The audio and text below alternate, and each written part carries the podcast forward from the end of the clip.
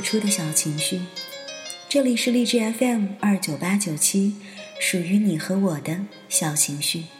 我是影子，你们好吗？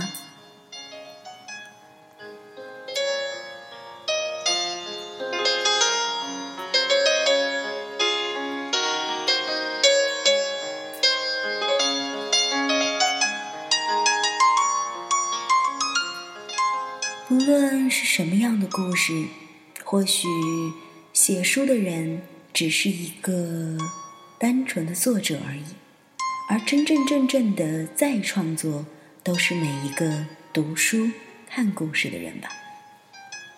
对于我来说，有的时候在书中，或许会读到作者的一些态度，或者说他对人生的一些想法，可是并不是所有的。影子都会认同，就像今天这个故事，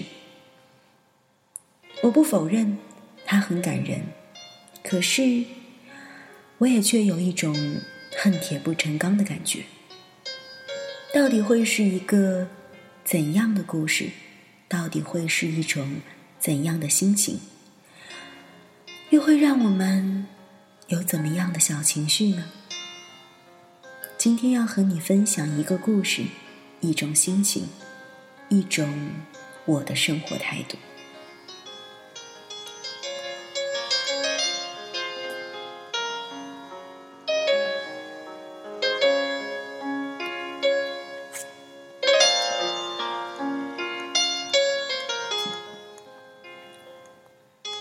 这天，白云酒楼里来了两位客人，一男一女。四十岁上下，穿着不俗，男的还拎着一个旅行包，看样子是一对出来旅游的夫妻。服务员笑盈盈的送上菜单，男的接过菜单，直接对女的说：“你点吧，想吃什么点什么。”女的连看也不看一眼，抬头对服务员说。给我们来碗馄饨就行了。服务员一呆，哪有到白云酒楼吃馄饨的？再说酒楼里也没有馄饨卖呀。他以为自己没有听清楚，不安的望着那个女顾客。女人又把自己的话重复了一遍。旁边的男人这时候发话了：“吃什么馄饨？”又不是没钱。女人摇摇头说：“我就是要吃馄饨。”男人愣了愣，看到服务员惊讶的目光，很难为情的说：“好吧，请给我们来两碗馄饨。”不，女人赶紧补充道：“只要一碗。”男人又是一愣：“一碗怎么吃？”女人看男人皱起了眉头，就说：“你不是答应的，一路上都听我的吗？”男人不吭声了，抱着手靠在椅子上。旁边的服务员露出了一丝鄙夷的笑意，心想：这女人抠门抠到家了，上酒楼光吃馄饨不说，两个人还只要一碗。他冲女人撇了撇嘴：“对不起，我们这里没有馄饨卖。两位想吃，还是到外面大排档去吧。”女人一听，感到很意外，想了想才说：“怎么会没有馄饨卖了？你是嫌生意小不做吧？”这会儿，酒楼老板张先锋恰好经过，他听到女人的话。便冲服务员招招手，服务员走过去埋怨道：“老板，你看这两个人上这儿只点馄饨吃，这不是存心捣乱吗？”张先锋微微一笑，冲他摆摆手，他也觉得很奇怪，看这对夫妻的打扮，应该不是吃不起饭的人，估计另有什么想法。不管怎样，生意上门没有往外推的道理。他小声吩咐服务员：“你到外面买一碗馄饨回来，多少钱买的？等会儿结账时多收一倍的钱。”说完，他拉张椅子坐下，开始观察起这对奇怪的夫妻。过了一会儿，服务员捧回一碗热气腾腾的馄饨，往女人面前一放，说：“请两位慢用。”看到馄饨，女人的眼睛都亮了。他把脸凑到碗面上，深深地吸了一口气，然后用汤匙轻轻地搅拌着碗里的馄饨，好像舍不得吃。半天也不见送到嘴里。男人瞪大眼睛看着女人，扭头看看四周，感觉大家都在用很奇怪的眼光看着他。顿感无地自容，恨恨地说道：“不懂你在干什么，千里迢迢跑来就为了吃这碗馄饨。”女人抬头说道：“我喜欢。”男人一把拿起桌上的菜单：“你爱吃就吃吧，我饿了一天要补补。”他便招手叫服务员过来，一气儿点了七八个名贵的菜。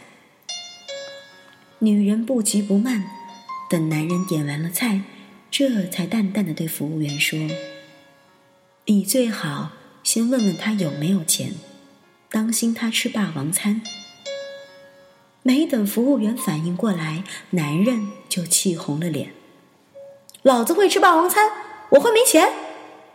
他边说边往怀里摸去，突然，“咦，我的钱包呢？”他索性站了起来，在身上又是拍又是捏，这一来竟然发现手机也失踪了。男人站着呆了半晌，最后将眼光投向了对面的女人。女人不慌不忙的说道：“你别瞎忙活了，钱包和手机我昨晚都扔进河里了。”你疯！女人好像没有听见一样，继续缓慢地搅拌着碗里的馄饨。男人忽然想起什么，拉开随身的旅行包，伸手在里面猛掏起来。别找了，你的手表，还有我的戒指，咱们这次带出来所有值钱的东西，我都扔河里了。我身上还有五块钱，只够买这碗馄饨了。的脸唰的白了，一屁股坐下来，愤怒的瞪着女人：“你真是疯了！你真是疯了！咱们身上没有钱，那么远的路怎么回去啊？你急什么？再怎么着，我们还有两条腿，走着走着就到家了。”男人沉闷的哼了一声，女人继续说道：“二十年前，咱们身上一分钱也没有，不也照样回到家了吗？那时候的天比现在还冷呢。”男人听了这句，不由得瞪直了眼：“你你你说你说什么？你真的不记得了？”男人茫然的摇摇头，女人叹了口气。看来这些年，身上有了几个钱，你就真的把什么都忘了。二十年前，咱们第一次出远门做生意，没想到被人骗了个精光，连回家的路费都没有了。经过这里的时候，你要了一碗馄饨给我吃，我知道。那时候，你身上就剩下五毛钱了。男人听到这里，身子一震，打量了四周。这，这里，对，就是这里，我永远也不会忘记的。那时，它还是一间又小又破的馄饨店。男人默默的低下头。女人转头对着在一旁发愣的服务员道：“姑娘，请再给我拿只空碗来。”服务员很快的拿来了一只空碗。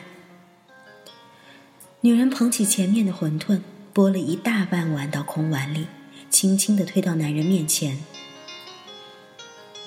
吃吧，吃完了，我们一块儿走回家。”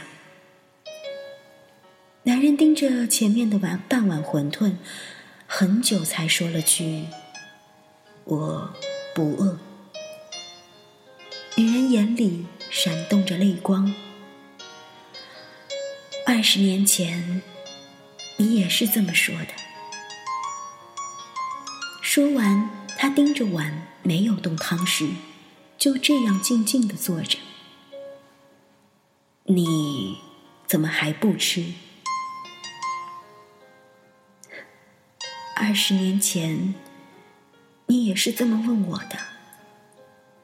我记得当时我回答你：要吃就一块吃，不要吃就都不吃。现在还是这句话。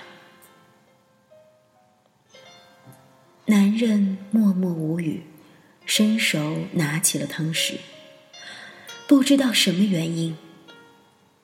拿着的手抖得厉害，咬了几次，馄饨都掉下来。最终，他终于将一个馄饨送到了嘴里，使劲一吞，整个都吞到了肚子里。当他咬第二个馄饨的时候，眼泪突然吧嗒吧嗒的掉下来。女人见他吃了，脸上露出了笑容，也拿起汤匙开始吃。馄饨一进嘴，眼泪同时滴进了碗里。这对夫妻就喝着眼泪，把一碗馄饨分吃完了。放下汤匙，男人抬头轻声问女人：“饱了吗？”女人摇摇头。男人很着急，突然他好像想起了什么，弯下腰。脱下一只皮鞋，拉出鞋垫儿，手往里面一摸，没想到居然摸出了五块钱。他呆了呆，不敢相信的瞪着手里的钱。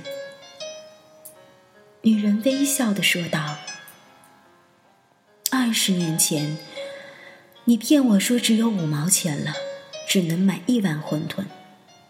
其实呢，你还有五毛钱，就藏在鞋底里。”我知道，你是想藏着那五毛钱，等我饿了的时候再拿出来。后来你被逼吃了一半的馄饨，知道我一定不饱，就把钱拿出来，再买了一碗。还好，你记得自己做过的事儿，这五块钱我没白藏。男人把钱递给服务员。再给我们来一碗馄饨。服务员没有接钱，快步跑开了。不一会儿，捧回来一大碗满满的馄饨。男人往女人碗里倒了一大半，吃吧，趁热。女人没有动，说：“吃完了，咱们就得走回家了。你可别怪我。”我只是想在分手前，再和你一起饿一回，苦一回。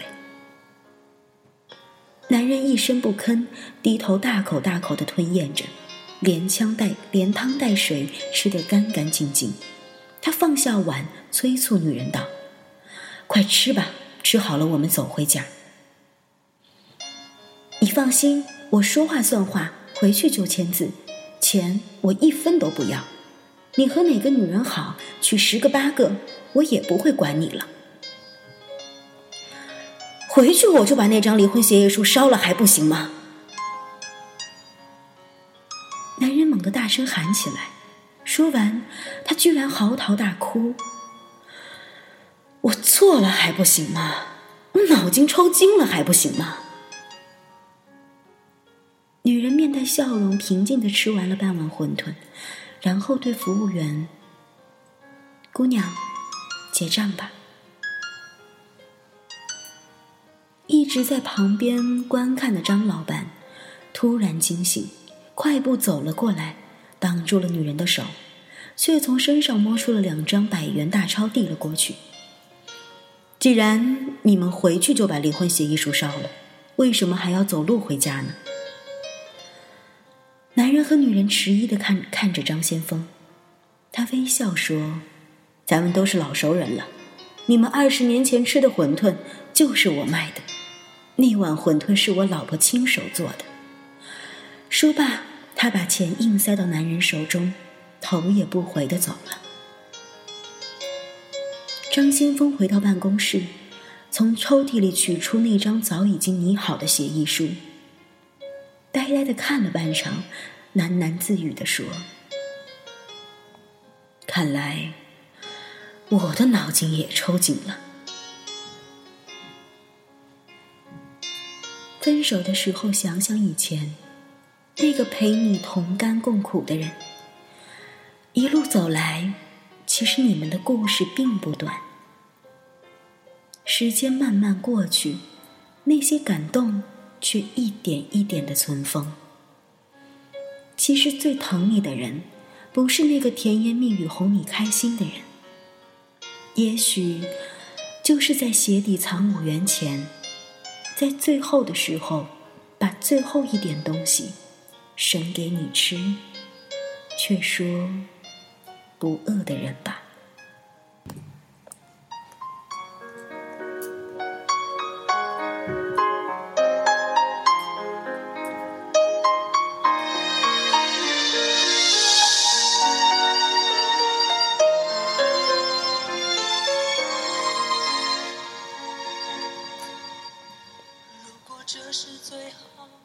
故事，我是第二次看了，可是我发现。不管是几次看，每一次，当女人说到那二十年前的回忆的时候，我依然会热泪盈眶。记得有这样一句老话，说的是“夫妻本是同林鸟，大难临头各自飞”。可是我发现，在现实生活当中，很多时候却是这样一种现象，那就是共患难容易，共富贵难。当我们经历了最艰苦的那段时光，我们依然能坚守在彼此身边。可是，当我们一帆风顺的时候，你却总想着要得到更多、更好，却忘记了曾经那个陪着你一起走过泥泞的人。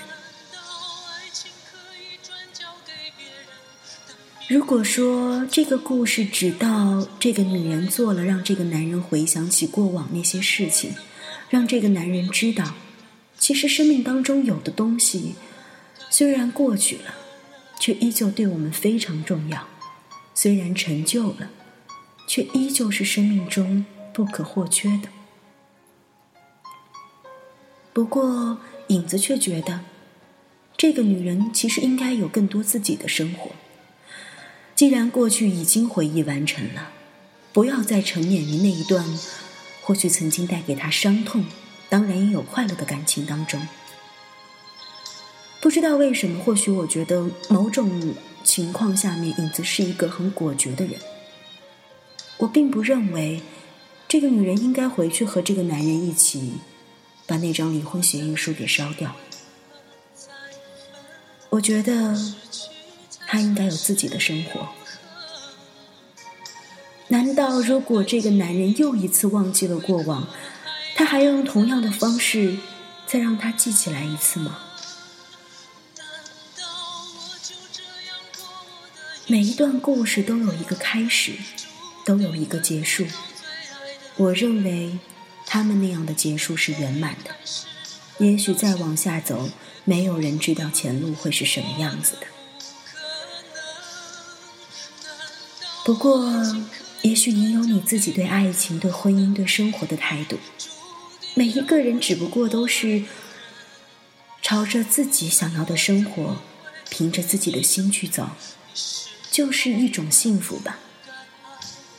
如果你听完这期节目，有什么想要与我分享的，欢迎你通过三种方式来跟影子留言。通过荔枝 FM 直接跟我对话，或者通过微博私信的方式，以及我们的微信公众平台。今天的节目就是这样了，各位晚安。